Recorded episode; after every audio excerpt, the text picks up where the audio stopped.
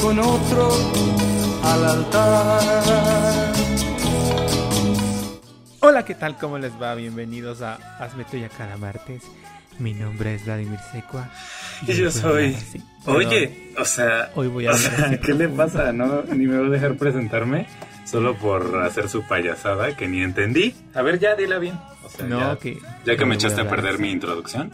Hoy voy a hablar profundo, desde lo más profundo de mis entrañas. Y con ustedes, la persona estelar. Rogelio Loatón Cuellar. Un aplauso. Ay, no seas payaso, no trates de arreglar lo que no se puede arreglar, lo que está roto, ¿verdad? Este, y pues bueno, para, para tratar de sacarnos este mal momento de, del alma, ¿verdad? Pues vamos a hablar de esta canción tan preciosa que en cuanto se la dije al señor, Vladimir me dijo, ay, no la conozco, así con tono despectivo y así como de, ay, tus porquerías raras, ¿no? Y, y le tuve que decir eh, de dónde salía, que hablaremos de ello más adelante, pero, pero si no, de plano el señor dice que, ni la conoce. ¿Qué te pasa? A ver, ¿por qué no la conocías según tú? Pues porque no, es que el título no me suena y el cantante menos. O sea, el nombre, solo el nombre ya me da. A ver, a ver, empecemos.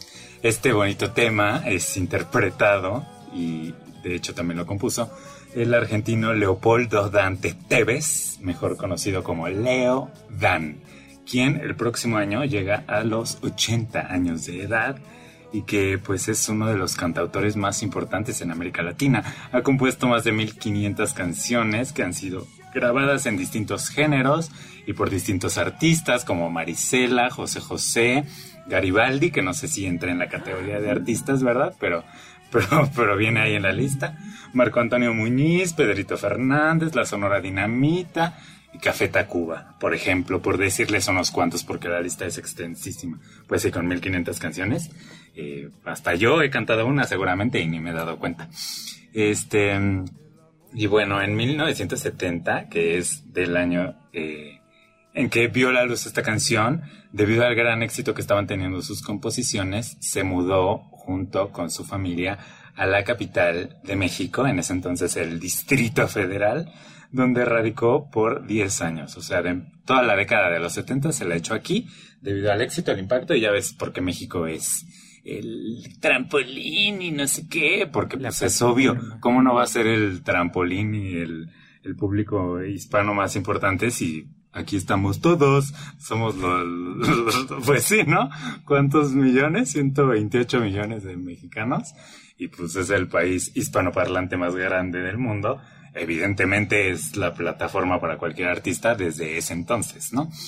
Este, y bueno, yo, yo sí recuerdo esta canción y bastante, eh, porque mis papás, no, sé si mi papá o mi mamá, pero alguno de los dos, sí eran fans del señor Leodan y ponían sus canciones así para trapear y esas cosas. Y de hecho tengo una canción favorita del señor, que no sé si la conozcas, pero se llama Esa pared. Y dice algo así, y te la voy a interpretar. no, no es cierto. Pero es que me gusta mucho porque tiene una partecita que aquí en la casa todos mis tíos y mis papás y todos la hacen, que es, el señor canta como, esa pared, tiqui, tiqui, tiqui, tiqui, tiqui. Y así todos le hacen, tiqui, tiqui, tiqui, tiqui, tiqui. Y es como el show, la burla o no sé, pero es muy bonito, es muy cursi. Es esa pared que no me deja verte, dice la canción. Eh, Debe caer, debemos platicar, una cosa muy romántica, muy bonita, muy intelectual, ¿verdad? Sobre todo. Y, y pues nada, sí, yo, yo sí, sí lo ubico al señor. O sea, ya que Este, me di- después me dijiste que esta canción salió en Roma, ya ahí ya me sonó porque pues sí me sonó. Pero pero no, o sea, igual alguna de las que ha compuesto de las 1500 canciones. Pues fíjate que estuve buscando así de, o sea, pero quiero ver los títulos, ¿no? De qué, de las canciones que les ha compuesto a otros y no pude encontrar nada. O, no- o sea, Así como un artículo como los hay de José José, bueno, José José ni escribía, ¿no? De Armando Manzanero, por ejemplo, que digo, igual tiene que ver con que este señor no se ha muerto, ¿verdad? Y que, y como el otro, que hay infinidad de artículos y de cosas en internet y de, eh, eh, Paulina Rubio cantó su canción y no sé qué. De este solo encontré esto en una página eh, eh, argentina y venía así como la lista y venían otros cantantes que no reconocí, por eso solo dije los que reconozco, eh, pero no venían las canciones específicas que eh, son de autoría del señor. ¿O no será que usa su nombre real o otro nombre como compositor que no es Leodán? Ay, ¿Quién sabe? Leonardo No Daniel. Leopoldo se llama. Ah, Leopoldo Dante. Pues no sé, pero como decía Vladimir, estamos retomando esta preciosa canción setentera de este señor que además tiene como 40 discos eh, y que sigue activo y todo. eh, porque, pues como ya lo dijo el señor, es parte del soundtrack de la película Roma. Esta película de 2018, muy nominada al Oscar, muy ganadora, muy polémica, porque unos que, que aburrida, que larga, blanco y negro, no sé qué, y otros como, como para un su servidor, me parece una belleza de película y, y lloré y berré y eh, evidentemente no es una película que puedas sentarte a ver cualquier domingo así para eh, para relajarte, ¿no? Pero me parece una muy buena película y no es que vayamos a hablar de la película en sí, porque pues ya es de 2018 y, y si bien a veces hablamos de cosas antiguas en, en este podcast, pues no, no es el caso, porque pues también apenas tiene que sus tres años eh, que No. salió. En 2018 salió, este, Ah. pero en diciembre, ¿no? Bueno, eh, el caso es que no vamos a hablar de Roma, la película, sino de la actriz que protagoniza Roma, que se llama Yalitza Aparicio, que seguramente ustedes conocen, porque si usted no la conoce, vive debajo de una piedra, porque es ahora una celebridad, orgullo nacional, y vamos a hablar de ella porque eh, en recientes fechas, bueno, no sé si en recientes fechas, pero eh, sacó su canal de YouTube, pues, y eh, tiene ya 128 mil suscriptores, poco más de 40 videos. Su video más visto tiene eh, 500 mil vistas. eh, y justo este video con más vistas, que yo, yo creería que sus videos más vistos pues eran estos de preguntas incómodas o esas cosas que atraen el morbo de la gente, pero no. Increíblemente es este que se llama Un día con María Reina Soprano Mije. Mije. Este, que pues es un video grabado en Tla, Tlahuitoltepec. Y es básicamente un documental de 17 minutos acerca de los mijes y eh, la comida y de esta mujer María Reina que, que ha puesto a los mijes muy en alto, ¿no? Con su, con su labor de cantante. Eh, y pues básicamente de eso va su canal, de enaltecer lo que a ella la hace sentirse orgullosa, que es pues eh, ser parte de, de los pueblos indígenas, en particular de Oaxaca. Habla mucho de, ello en, su canal. Y, y pues nada, eh, creo que creo que tiene mucha posibilidad de expandirse. Apenas eh, en la semana que acaba de terminar lanzó el domingo un video ahí con el coreano Vlogs que lo invita a comer a su departamento de Ciudad de México. Y, pues ya comen ahí una, una cosa que, ¿qué? ¿Cómo se llama? Ay, no me acuerdo. Machucadas. Una cosa que en la vida había escuchado, este, que se ve muy así apetitosa. Además, su mamá la ayuda a, a cocinar, o más, básicamente su mamá está cocinando y Yalitza más bien es la que le ayuda, pero, pero pues nada, es, es interesante, es bonito verla en esta faceta. Siento que es muy natural, cosa que le falta al YouTube, porque ya todo el mundo es, ya saben, ya saben cómo es YouTube, este, muy exagerado, muy Luisito Comunica y todo rápido, todo debe ser rápido al pie y, y todo está editado como con una, eh, vertiginosidad, si se dice así, la dije bien, la dije bien. Este, todo está hecho para, para esto, para la rapidez, para lo inmediato. Y ella tiene un tono bastante más eh, suave y natural. Eh, y, también quien haga la edición, pues como que trata de respetar eso, o, o, no lo sé, pues no sé cuál sea la intención, pero eso es lo que yo noto.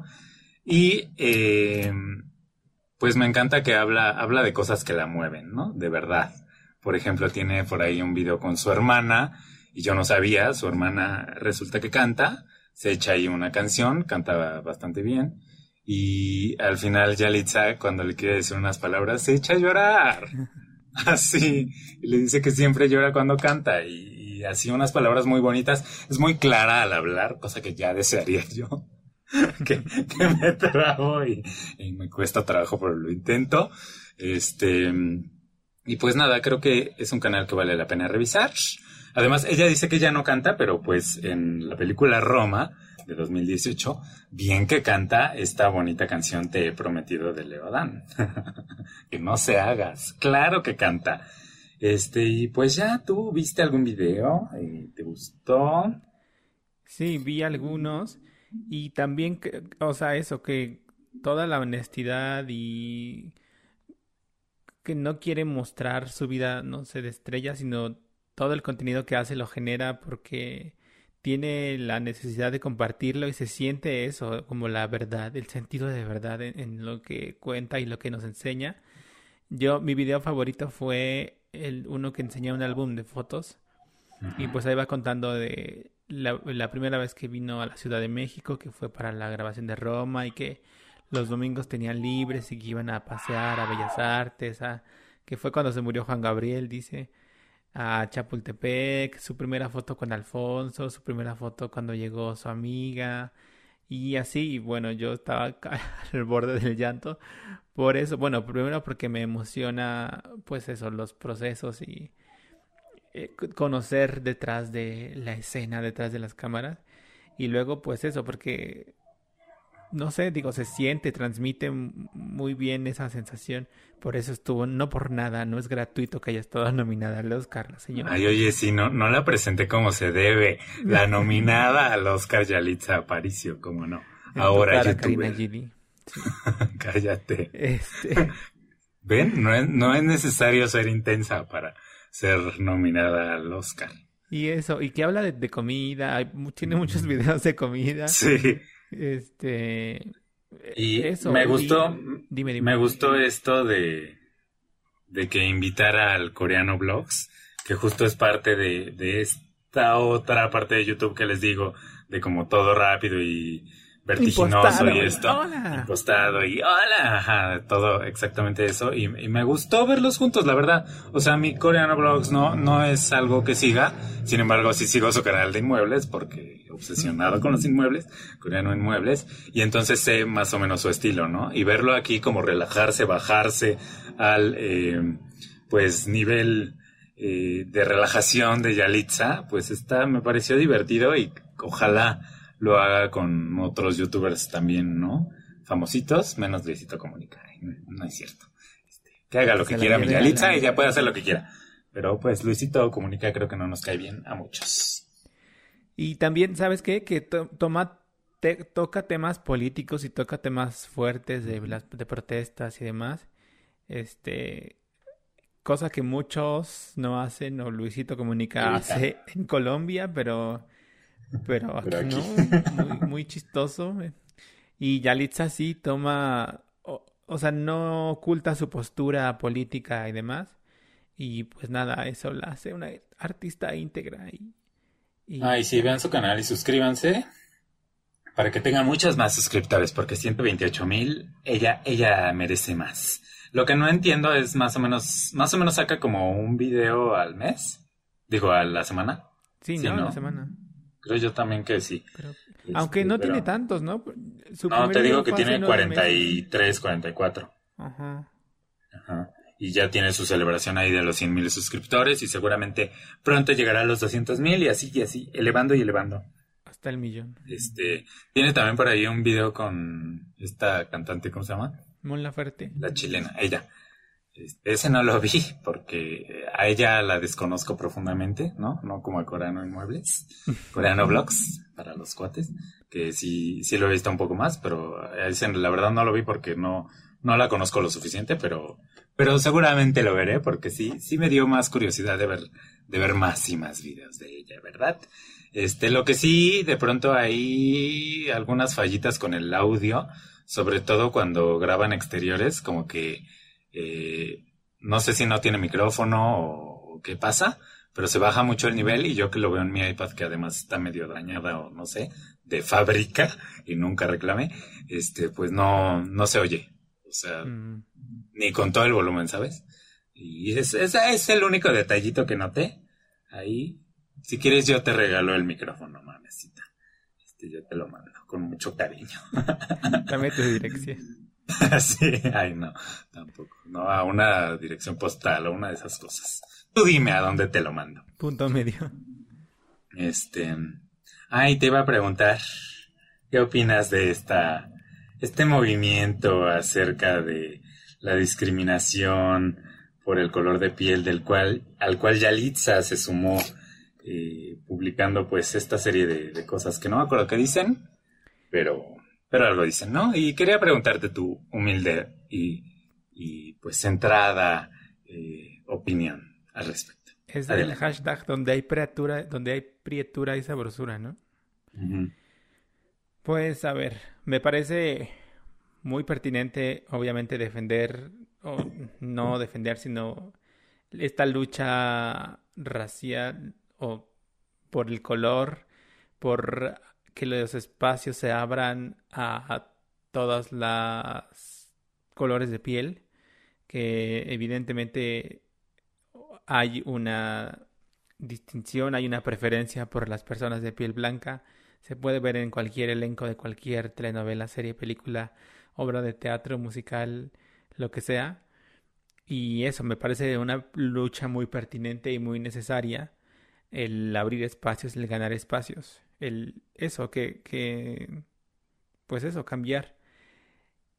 Sin embargo, no sé cuál es el origen de este de este hashtag y quién lo está promoviendo y quién eh, o sea eso cuál es el origen quién está detrás de pronto me parece una cosa medio fabricada eh, o sea, algún tema de marketing para colocar algo, siento, específicamente en este hashtag donde hay prietura, donde hay prietura y sabrosura.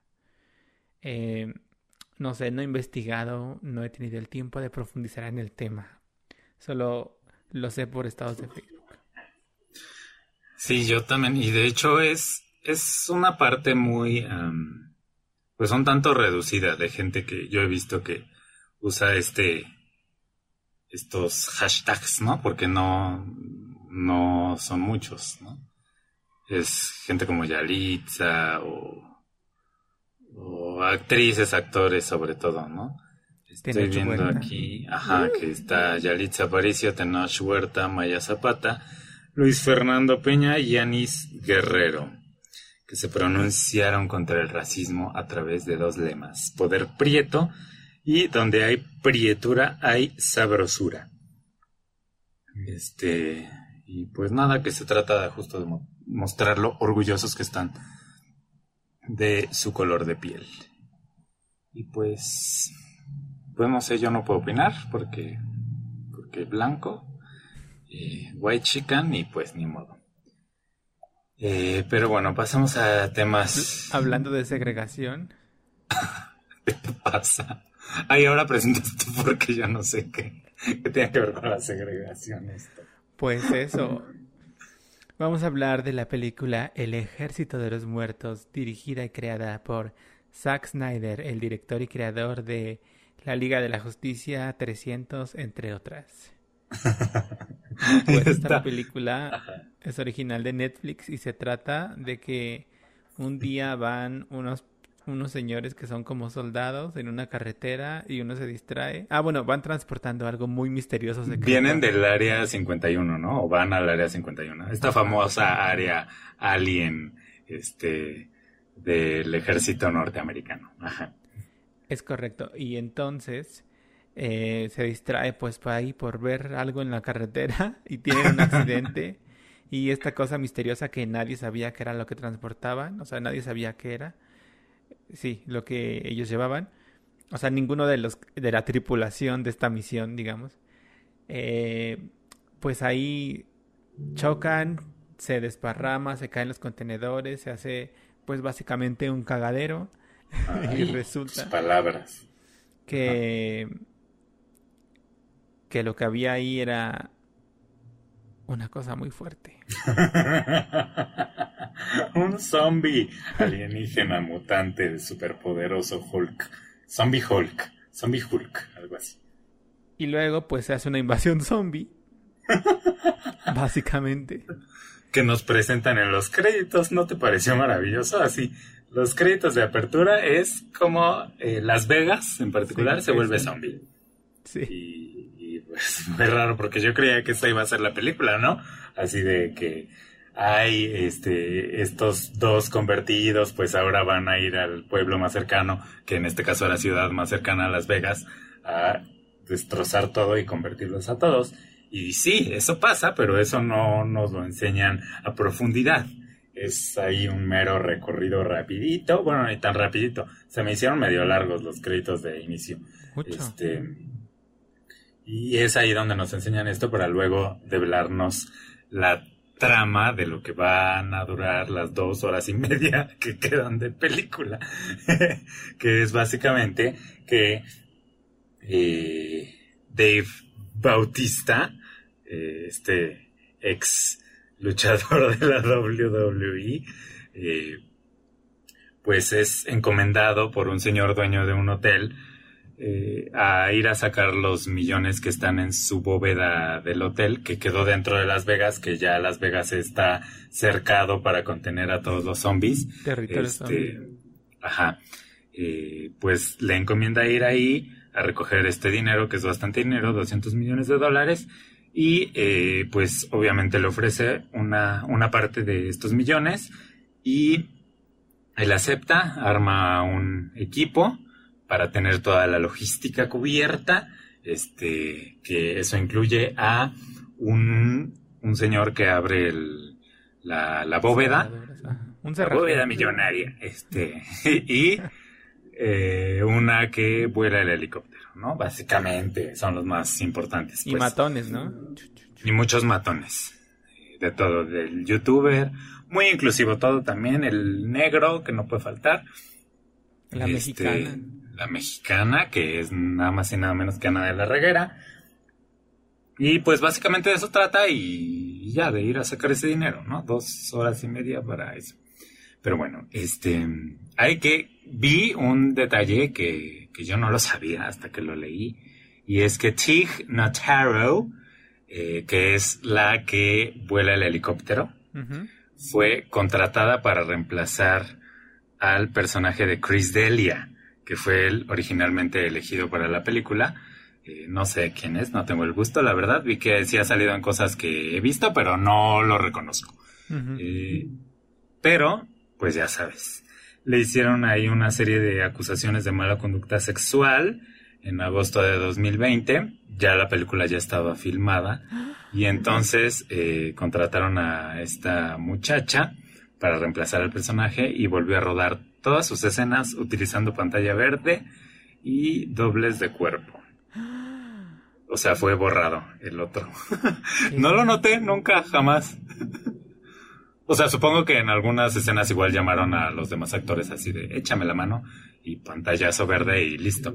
¿No? Pero la verdad no lo noté en ese sentido. Eso lo taparon muy Como bien. la Mariana Treviño. ¿Qué tal? Ay, no, pero no. Con muchos más millones de por medio. Este. Y pues nada, básicamente de eso se trata, ¿no? No hay que decir mucho más. Este. ¿Qué, qué tal? ¿Qué te pareció?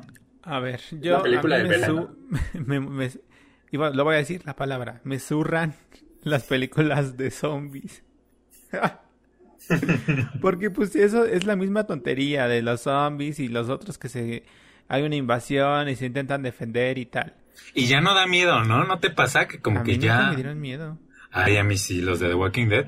The Walking Dead, la primera temporada, o sea, yo muerto de miedo, pero mal plan, ¿no? Ya después que la volví a ver, muerto de sueño, más bien. Pero bueno, ese es otro tema, ajá. Ay, a, mí nunca me gustó, se me hacía muy lenta. Y eso, que, o sea, ya lo he dicho muchas veces, que las cosas que se salen de lo humano, algunas, que son estas tonterías, perdón, básicas de zombies, de, ay, nos atacan, ay, nos defendemos. Guerra, ¿cómo se llama? Guerra Mundial Z, esas. o sea, Guerra Mundial Z me entretuvo y estuvo bien, pero no la volvería a ver, ni me gustó ni nada. Y esta parecía que va que va iba por ese sentido, pero como dices, de pronto ya pasó la película en los primeros minutos y luego ya que se plantea esta cosa de que hay otro objetivo de ir a la ciudad, bueno, de entrar a Las Vegas para buscar esta cosa, pues ya da un giro que lo pone un poco interesante, porque además vamos conociendo poco a poco un poco de los otros de los personajes de Dave, Bautista, de, o sea, de los demás. Como diría una maestra, la huella de dolor que tienen los personajes y como como como me está haciendo unas caras. Ay. Pero eso, vamos conociendo un poco más de los personajes que no es la cosa seca de, ay, somos una familia de güeros y estamos huyendo de los zombies le da un poco de soporte que, emotivo a los personajes y pues ya es muy movida, muy como dices de los youtubers que es muy ágil y nunca deja caer la acción, que pues son balazos, correderas, torcidas de cuello y momentos chiquitos entrañables donde descubrimos los lazos que tiene esta gente. Creo, o sea, entiendo los elementos por los que creo que ha gustado mucho y funciona pero, pues es nada, es una serie de elementitos, digamos, de fórmulas creadas, esto que digo muchas veces, que son elementos seleccionados que conjugados de una manera hacen que sea entretenido y que a la gente le parezca muy ameno y wow. Perdón, ofendo a alguien. Ay, ¿a quién vas a ofender al zombie?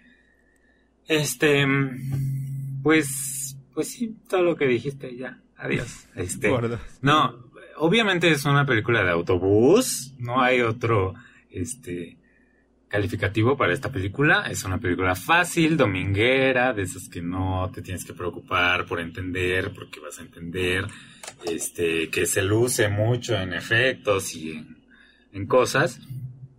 Eh, yo no encontré una verdadera conexión entre los personajes, o sea, como que estaban ahí para morir. Porque sí, spoiler alert. Shakespeare. Mm. todos mueren. Eh, y esta cosa de que todos mueran, al final fue como, o sea, ¿y para qué vi esto? ¿Qué, qué pasó? No pasa nada. O sea, aunque haya la gran explosión y Las Vegas eh, queda eh, bajo la bomba y no sé qué, pues no, no pasa nada. Y resulta que el personaje que vive pues es el más insignificante y el más este soso que no sé, si quitabas su trama, como que siento que tenías una película más interesante. Ella ahí, ahí me molestó mucho ese personaje, o sea, prefería que hubiera vivido, ajá, la hija de Dave, hubiera preferido que viviera Ana de la Reguera, este, a, a, esta que, ay, solo iba a enchinchar ahí y a retrasar todo y, y al final para nada. Porque se supone que va a rescatar a una ñora, ¿no?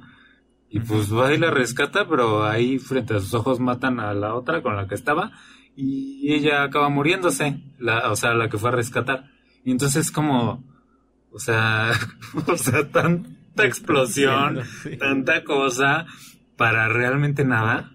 O sea, ¿para qué? ¿Cinco mil dólares que logra sacar el Dave Bautista? y entonces me, me, dejó un mal sabor de boca, la verdad, al final. O sea, sí dije como, ay, no puede ser que haya perdido dos horas y media de mi vida en esta basura. Este, tenía altas expectativas al ver que era de Zack Snyder, aunque no lo conocía profundamente. Sí, cuando vimos la Liga de la Justicia, su versión, pues sí o sea, me pareció pasable y estaba entretenida. No una maravilla de película, no, pero. Pero pues eso que buscaba en esta película, ¿sabes? Entretenimiento del bueno, del que uno necesita un domingo. ¿No? Y pues mm, quizás sí lo sea para muchas personas, para mí la verdad es que me enojo. Y yo por eso no se les recomendaría para nada.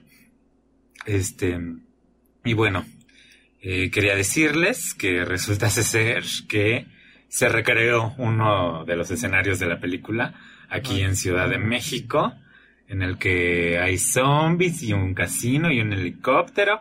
Y usted lo puede ir a visitar para, ya sabe, tomarse la foto del Instagram. Me parece un poco ridícula, pero bueno, si usted es de esas personas, pues yo, ¿quién soy yo para juzgarlo, verdad? Que lo juzgue Dios, que lo ve todo desde allá arriba, yo ni lo voy a ver. Entonces usted siéntase con la libertad de ir, este, usando su respectivo cubrebocas. Está ubicado en Avenida Paseo de la Reforma 183, Colonia Renacimiento, en la Alcaldía Cuauhtémoc, ahí muy cerca de donde se cruza con Avenida Insurgentes, y está disponible desde el pasado 22 de mayo. Permanecerá abierto por un mes en un horario de 11 a 10 de la noche. 11 de la mañana a 10 de la noche. No sé si todos los días, no lo especifican, supongo que sí, pues ya que es solo un mes. Este, pero bueno, la verdad vi fotos y se ve bastante soso. Así que usted sabrá si se anima a ir o si le queda de pasada, ¿no? Y está vacío, pues des una vuelta. Es la única razón por la que yo iría. Oye, es que voy a contar un poco del final, no me importa. Es que al Sí, ya, ya conté todo. este, el- un personaje que sobrevive y que sí logra sacar dinero, resulta que se viene a México. Ah, sí. Pero en el avión se da cuenta que se empieza a sentir mal y luego se da cuenta que tiene una mordida ahí en la panza. Oye, una mordida que parece de esos moldes que te saca el dentista, ¿no? Así no sabía que la carne Para se la quedaba así. Tenía ese efecto así de placa de dental. Oye, me hubiera ahorrado ahí. Me los hubiera hecho mis moldes aquí en mi piel, ¿no? Más barato. Y sin ir hasta allá, Sí. hasta Villa de Cortés. Sí, entonces esto amenaza con ser un secuela, ¿no? Con haber secuela. Ah, ¿En México? En México, además, ahí. Perdón, me encantó. Este, quiero trabajo de extra. Porque es mi sueño, ¿no te lo había dicho? Es mi sueño ser eh, extra zombie. O sea, me parece una diversión. Ya sé que tú los odias, yo no tanto. O sea, en veces sí, en veces no. Esta película me parece medio mala. Bueno, no. La amo Netflix. Contrátame, por favor. para ser zombie. Este. Pero, pero pues nada. Ahí usted postúlese para cuando vengan a grabar aquí. Si es que vienen a grabar aquí, ¿verdad? Porque creo Ay, que todo lo graban en pantalla verde. Ajá, Y tan fácil. como la Mariana Treviño. Ya, tu referente de pantalla verde es Mariano Treviño. No seas Oye, grosero. ¿Sabes Un qué, es- respeto. qué quiero rescatar? Como la la visual, no, o sea, todo todo es con- construido digitalmente, pero hay cierta línea, no sé, hay cierto estilo particular de la película que es muy de Zack Snyder, el que las cosas se vean de una manera como en 300, como en la Liga de la Justicia y eso. Y eso, me congratulo de que... Y ya llegó como a una maestría, ¿no? Porque en- todavía en 300 decías de pronto como, ¡ay! ¡ay! ¿Qué es eso? Y si lo vemos ahora, bueno, Sí, no, ya volado, haciendo su tigre ahí para lucirse y no sé qué, ¿no? Sí, sí está bastante bien en ese sentido. en fin. Pero bueno, pasemos al estreno eh, estelar de la semana pasada, que fue nada más y nada menos que Cruella, estrenada en cines y en Disney Plus con Premier Access por 329 pesos, además de su suscripción mensual. Y eh, esta película estará disponible ya sin cargo adicional por Disney Plus a partir del 16 de julio del 2021. O sea que si usted quiere verla ahorita, pues puede ir al cine, puede eh, pagar sus 329 pesos o puede pues buscarla ahí en su página de confianza, ¿no? Este, y bueno, esta película evidentemente está basada en el personaje Cruella de Vil de la novela Los 101 Dálmatas de 1956 de Dodie Smith y en su correspondiente, sus correspondientes adaptaciones cinematográficas, tanto la animada de 1961 como la live action de los noventas. Este, está estelarizada por la ganadora del Oscar, Emma Stone, y antagonizada por la otra ganadora del Oscar, Emma Thompson. Está dirigida por Craig Gillespie. Gillespie. Y, y, pues bueno, ¿de qué se trata, Vladimir? Cuéntanos, por favor. Pues todo comienza con una niña muy inquieta que va a la primaria y... Que tiene el pelo bicolor. Ajá, tiene el pelo bicolor y pues ahí se ve que que tiene cierto rasgo de maldad. Se llama Estela la niña, de hecho. Estella con doble con doble L. Y luego em, resulta que esta niña crece. Ah, no, no crece. Primero le matan a su mamá. Ay, sí queda huérfanita mi pobre eh, Estela. Pues ajá, va a la casa de una señora muy poderosa a pedirle trabajo o un préstamo o algo así. Y resulta que esta señora le ordena a sus perros que la maten. Le echa a los perros ahora sí, como quien dice. Una escena lésbica en Disney, qué escándalo. y luego, pues, esta niña destrozada porque vio cómo morir a su madre, huye porque luego también creo que la quieren matar o algo así. La van a perseguir, ¿no? Sí. Y, y se va y se se avienta un camión así y luego pasan los años, crece. Camión de basura. Se encuentra a unos chicos que son, eh, pues así, de la calle como ella, que cometen delitos para sobrevivir. Y pues son unos rateros, básicamente. Se vuelven, se vuelven muy amigos, entrañables, y luego crece y es Emma Stone, la de La La Land. y... Eh, Ah. Y hacen todo su, su oda al crimen, porque siguen dedicándose a robar y esto. Y resulta ser que Emma Stone tiene un talento eh, especial para confeccionar ropa que les ayuda a disfrazarse, así de que botones del hotel y de muchas cosas. Este, no me acuerdo de qué más se disfrazan, pero tienen muchos muchos vestuarios para, para lo que se ofrezca, para la situación que se ofrezca, para hacerse pasar como de la alta sociedad y cosas así. Este, y pues todo gracias al talento de Emma Stone, eh, Estela. Em, hasta que eh, uno de sus, pues ya hermanos, ¿verdad? Yo creo, le dice que no debería desperdiciar su talento en esas nimiedades y entonces eh, ahí con una artimaña deja su currículum en una tienda de estas de moda en Liverpool de, de ese entonces en Londres em, y, pues ya ahí este la contratan pero eh, la contratan como pues mucama básicamente este bueno no mucama porque es una tienda pero limpia baños y es personal de limpieza y ella quiere una oportunidad, la pide, la ruega, la exige, pero no se la dan, hasta que un día se queda en la tienda hasta altas horas de la noche debido a un improperio que cometió.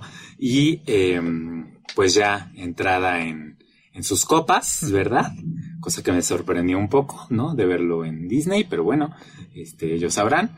Em, pues entrada en copas decide cambiar una de estas vitrinas que dan hacia la calle de la tienda y pues crea ahí una obra de impacto, ¿no? De estas que no, no, se, no se usaban en la época, porque se hacían muy al estilo Liverpool, todo muy bonito, muy recantado, muy limpio y muy así, y pues ella era más punk que nada. Y entonces, eh, al día siguiente ella está ya tirada y borracha, llega su jefe, ¿qué es esto? No puede ser, y le avisan que va en camino la baronesa, ¿no? Que es una mujer eh, diseñadora, eh, y, pues, ¿cómo va a haber eso ahí, no? Y entonces entra y dice, oh my gosh, esto es lo más increíble que he visto en mi vida. Eh, ¿Es su empleada, sí o no? Y el otro le dice, sí, pero no, pero...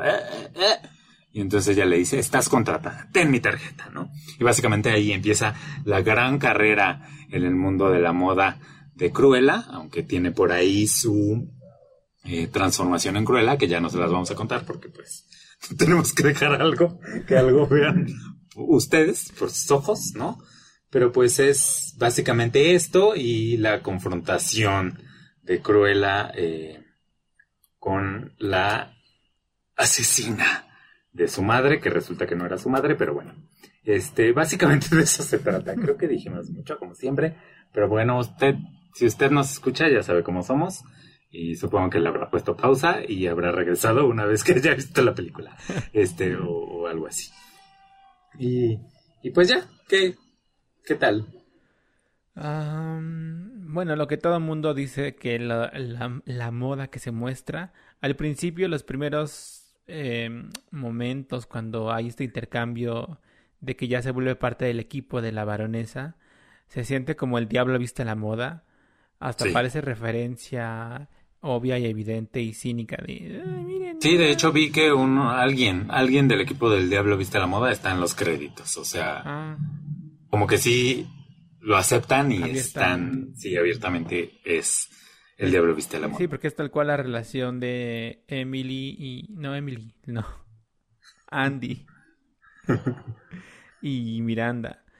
Y fíjate que no, no estoy seguro de que me haya gustado, ¿no? O, pero me estuve pensando durante mucho tiempo esta relación de Disney que ahora tiene con su público en los años viejos, antiguos de las películas en dibujos animados, eh, Disney era como para niños, ¿no? O sea, era como... Disney es sinónimo o era sinónimo de películas infantiles. Y ahora parece que Disney ha... Siento que ha descuidado al público infantil. No sé, tal vez está la casa de Mickey y estas tonterías. Pero se ha enfocado y ha buscado más acompañar a los a esos niños que fuimos hijos de la Sirenita, Hércules, Mulan y tal. Y no sé, hasta me parece extraño el, contenido, como tú dices, esto de ver estas cosas en Disney, que es una, una película estelar de Disney y tal. Eh, y ya, y eso. Pero ahí puedo agregar algo. Sí, sí. Siento que no toma, no fija bien postura. O sea, si ya va a ser una película básicamente para nosotros, por decirlo así, porque sí, esta no es una película para niños. Si bien creo que los niños la podrían ver y no, igual y no pasa nada, porque tampoco es que tenga eh, escenas súper fuertes, eh, pues eso, como que no toma una postura de volverla radical. O sea, si ya toma, ¿por qué Cruella no fuma? ¿No? Que mm. en la película infantil este, vemos que se la pasa ahí y tiene, ajá, el cigarro típico, que esa cosa no sabes cómo así entró en mi cerebro cuando era niño y yo me la vivía con un, este, una regla o lo que fuera, fingiendo que era esa cosa de fumar, ¿no? Porque luego hablaré quizá un poco más de lo que significa Cruella en mi vida, pero em, pues eso, o sea, no dejan que fume porque no se pueden fumar en películas de Disney ahora, ¿no? Antes evidentemente sí, porque los tiempos han cambiado, pero sí puede tomar, entonces es como que, ¿qué? O sea, decídete Disney, o, o esto de que no, Lizzie McGuire nunca vio la luz porque... Eh, era demasiado adulta y ellos querían algo más relajado y light, ¿no? O sea, sí o no Disney. Ya, dejemos las hipocresías de lado, ¿no? Este, y, ya. Eh, solo una anotación a tu comentario. Ajá, adelante, ¿qué más? ¿Qué más? Que ya se me olvidó. Este. una disculpa. Pues eso, me gustó mucho la Emma Stone. O sea, por eso es Emma Stone. Y la otra también. Ay, la otra. La no, ella era Nanny McPhee. No. Ah, no, ella es Mary Poppins. No, ella es la creadora de Mary Poppins en esta película El sueño de Walt, que es de la autora de Mary Poppins. Sí. Eh, eso, no sé. Y también me parece que es una película como la otra que está construida en pues estas fórmulas de pasa esto, luego ta ta ta y avanza un poco y luego pasa esta cosa para que sorprenda y ta ta ta. Siento que en, las dos se siente mucho eso, es muy evidente. ¿En cuáles dos? ¿Cuál otra? En la, los, la de los zombies. Ah. Sí. Eh, no, no sabía de qué hablabas. Creí que de la de los noventas o no. No, no, Y de pronto a, mí el ver una película que, o sea, y darme cuenta que la estructura y que, y que la formulación también de los personajes y evidentemente de lo que sucede, me incomoda porque me pongo a pensar en eso y ya dejo de disfrutar y tal. Y luego mi relación con Cruella abriendo para luego tú expongas la tuya, es que la odio mucho. Tanto así que odio a Glenn Close por culpa de Cruella.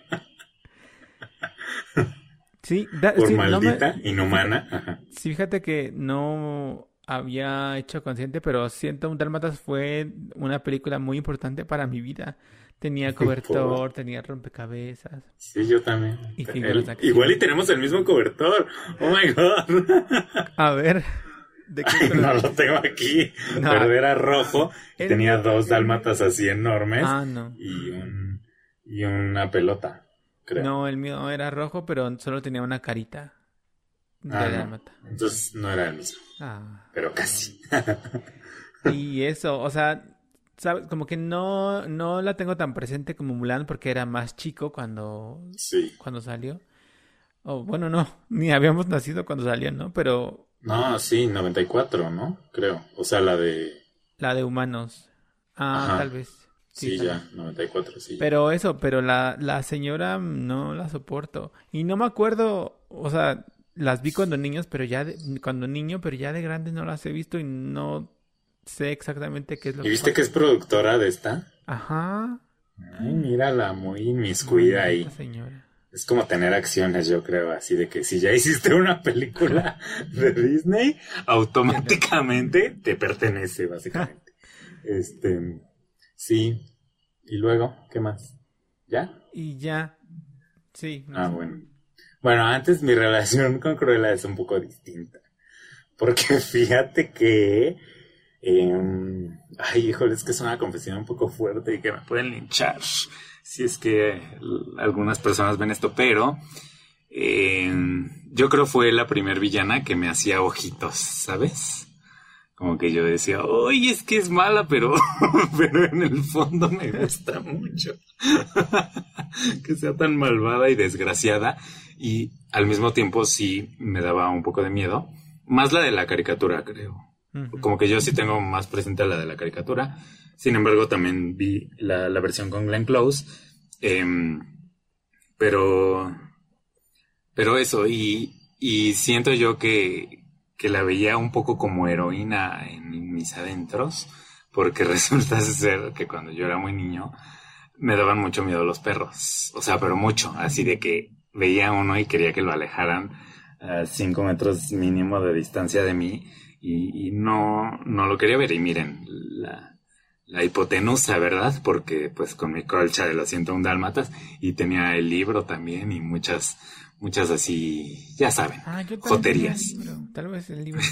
sí, eh, pero, pero ajá, siempre eh, en clase de teatro para niños, alguna vez la maestra creo que nos dijo que que si el niño se identificaba con el villano, pues había algo cucu en la cabeza, ¿no? Este, sin embargo, no es que yo me identificara con ella, o sea, yo, yo no quería que matara a los perritos, o sea, no lo quería, pero estaba dentro de mí esta parte de, pues la verdad no me caen bien los perros, o sea, no, no, no lo soporto, yo tampoco, la entiendo, yo haría lo mismo, pero yo soy niño y no, o sea, ¿sabes? O sea, una cosa muy, muy metida que la verdad no, no creo haber pensado eso cuando era niño, pero ahora que lo veo en retrospectiva y que salió esta película, pues sí me dio a pensar esas cosas, ¿no? De que fue, yo creo, la primera y de las únicas que, que, de niño me generaban esta, esta cosa. Bueno, luego también un poco con Hades, pero con él era diferente porque era un dios y esto, el de Hércules. Eh, pero está más humana, más todo y sin embargo su locura me, me atraía, me, me, generaba ahí algo, algo extraño que aún todavía no puedo explicar. Creo que tiene que ver con esto de que, yo no soportaba a los perros, ahora los amo con locura y pasión, a los que la verdad sigo sin soportar son a los gatos, pero esa es otra historia. Este, sin embargo, veo sus TikToks de los gatos y todo muy bonito y no quiero que maten a ningún gato ni nada, ¿no? Bueno, hay uno por ahí que me cae muy gordo, pero e, esa es otra historia, ¿no? Este, no, pero tampoco le deseo el mal, que le vaya muy bien en su vida mientras esté lejos de mí, ¿no? Él en su casa, yo en la mía. Y este. Y, pues nada, ver esta película, sí, sí, la verdad, sí tuve una sonrisa en el rostro, gran parte de la película. Este, aunque no pude dejar pasar, pues algunos, algunas cosas que noté, ¿no? Eh, quería decir que es, esta película es como hija del Diablo Viste a la Moda, Joker y Wicked. Así, mm. como que hay una mezcla extraña, pero para Disney, evidentemente, ¿no? Más, un poco más light. Como que quiere, pero no es, ¿sabes? Ese, ese es mi problema con esta película. Como que intenta ser así rebelde y punk y no sé qué, pero se queda en Disney. O sea, todo está bonito y cuidado y... Eh, eh, cursi, hasta cursi un poco, ¿no? Y bueno, eh, una de las cosas que me, que me molestó, ay, sí, no. Eh, bueno, que noté es esta cosa con las pelucas. O sea, porque se supone que ella tiñe su cabello, ¿no? Para que no la vean tanto. Y cuando cambia a ser Cruella, porque Cruella empieza siendo un personaje para ahí lograr ciertas cosas, se supone que ese es su pelo natural, ¿no? El de Cruella. Es así como nació, cosa también que me parece un tanto extraña. Yo creía que era un fashion statement desde niño y de hecho yo quería tener un poco el pelo así. De hecho, sigo teniendo el, el impulso. Pero ahora, ahora la barba, ¿no? Hubiera estado bien así para esta temporada. Así mitad blanca eh, y mitad eh, castaña. Pero bueno, eh, esto con las películas me conflictuaba porque luego regresa a su pelito teñido de rojo y se ve igual que se veía antes. Y entonces no se supone que antes era pelo teñido. O sea, ahí me generó así una confusión que dije, ¿qué está pasando? ¿Por qué se ve exactamente igual que cuando se supone lo tenía teñido y esta es una peluca? ¿Sabes? Entonces antes también usaba peluca y abajo tenía su, su pelito normal. ¿O qué está pasando? ¿No? Cuando me dijeron que se lo tiñó, porque de hecho esa es la escena de cambio entre la niña y, y Emma, eh, que es que se está tiñendo el pelo, se agacha, se levanta y ya es Emma con su pelo teñido. Entonces esa, esa cosa así, así me estuve de verdad varias horas diciendo, pero ¿qué pasó aquí? No entiendo. Y, y ya lo otro que la verdad es más actoral, o sea, si bien no me pareció mal eh, eh, Emma para interpretar este papel, eh, sí siento que igual y es dirección. Como que el cambio a Cruella, que se supone que era un personaje, me parece muy rápido y nada progresivo y de pronto así, loca, ¿no? No como en Joker, que vamos viendo así como que la transformación y esto, y cómo va enloqueciendo, ¿no? Digo, igual y es que esta va dirigida a un público un poco más joven, no lo sé tampoco entiendo como a quién va dirigida, como dices. Entonces, eh, pues eso no, no me encantó. Este, y otra cosa que no me gustó en cuanto a vestuario, todo está muy bien, excepto en, por ahí hay una fiesta de cruelas, en la que todas son cruelas, y pues todos tienen exactamente la misma peluca. Y entonces es como raro porque se supone que todos vienen de, de lugares diferentes, ¿no? De sus casas y van a esta fiesta y todas tienen la misma peluca y es como, ay, pues se nota que esto es una película, ¿no? Eh, y ahí pierde un poco la magia. Em, me gustaron mucho los perros. Qué grandes actores estos, ¿no? Este, son, son hechos digitalmente, ¿no? Porque hacen muchas cosas que te quedas como, "Ah, ¿qué es esto? Este, pero me gustaron mucho, le dan mucho ángel a la película y al mismo tiempo le dan un como, ¿eh? ¿No? Porque, o sea, tiene perros, pero sabemos en nuestras cabezas que luego va a querer deshacerse de 99 cachorros. Entonces es, es ahí un poco extraño. Vi que tienen toda la intención de hacer eh, una segunda parte que todavía no sería Los Dálmatas. O sea, esta sería la verdadera precuela de 101 Dálmatas y no esta. Y sí, porque ahí, o sea, al final de esta, como que yo no siento que esa Cruella pueda llegar a ser capaz de querer asesinar a 99 cachorros por hacerse un abrigo, ¿no? Ajá. O sea, me parece bastante ilógico. Eh, supongo que se aclarará en, en la siguiente película si es que ve la luz, pero también no sé cómo le van a hacer para tocar este tema ahora delicado, ¿no? Porque pues, sí es, supongo que generará algo de escosor. Digo, no pasa nada en 101 Dálmatas, pero esta señora eh, está loca y quiere, es algo que quiere hacer y entonces cómo, cómo hacer esa transformación sin que sea Joker, ¿sabes? O sea, me parece un tanto difícil y me parecería a mí más interesante verla estilo Joker, ¿no? Así de eh, totalmente loca, enloquecida. Eh, sin embargo, creo que es algo que nunca veremos. No. Este, pero bueno, no, eh, me parece una película entretenida. O sea, sí te digo, sonreí mucha parte del tiempo porque me gustó ver a mi villana favorita ahí, porque ni siquiera Úrsula, ¿eh? Mi villana es Cruella. O sea, U- Úrsula sí entiendo como la fascinación, Ajá. eh, pero la entendí más crecido, ¿sabes? En su tiempo cuando la vi era como, "Eh, no soporto esta película, o bueno, no me gustaba tanto porque era, era la película esta que mi prima ponía así todo el tiempo, como la mía era Hércules, la de ella era eh, La Sirenita, entonces no me encantaba, ¿no? Que creo que puede ser el villano que más, la villana que más, no sé si empatía, pero más admiración provoque eh, en general. Pero para mí es cruela y por eso sí disfruté de esta película. Ojalá sí hagan una segunda, aunque bueno, ya, ya dijimos esto de que ojalá le hicieran estilo Joker. Pero bueno, este. Y Emma Stone no está mal, solo esta parte de la transformación de Estela a Cruella a mí me pareció demasiado rápida, eh, acelerada y, y como que no, no vi esta, esta progresión que yo sí quería ver.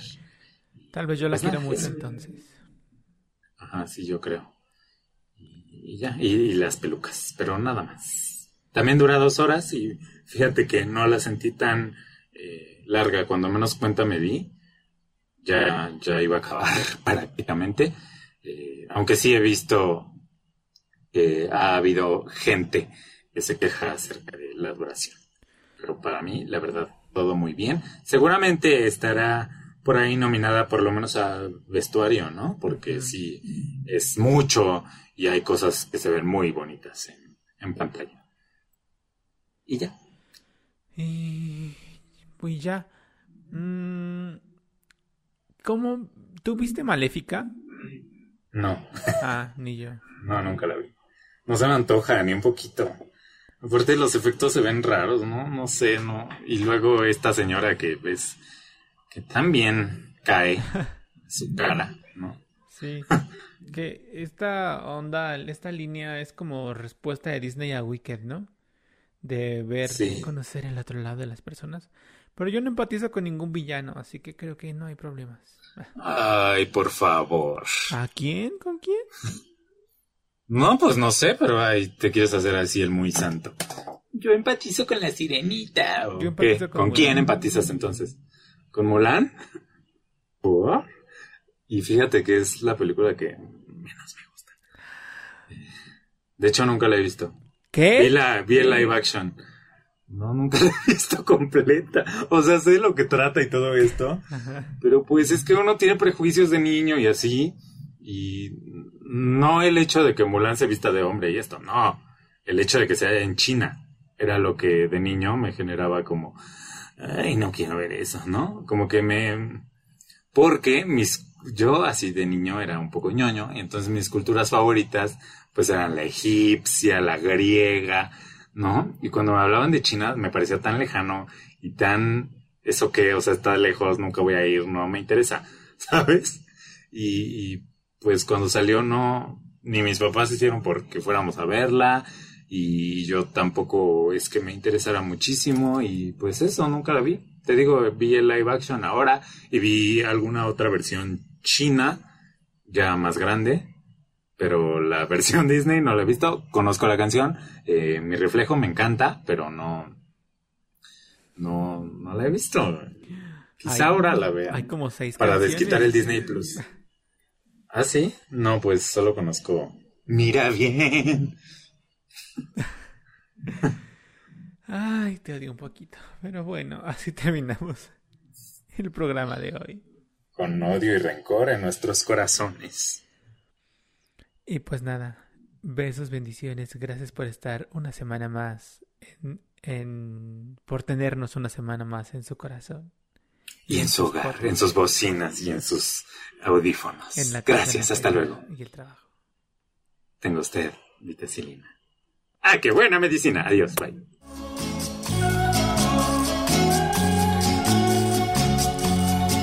Si volvieras los ojos atrás hasta aquel momento en que nos conocimos, si recordaras tu primera sonrisa hacia mí, estoy tan seguro que te encontrarías con tu verdadero amor como yo lo encontré en ti. Te he prometido que te he de olvidar cuánto has querido, yo te supe dar. Solo y herido, así me dejas, sabiendo que mañana irás con otro al altar.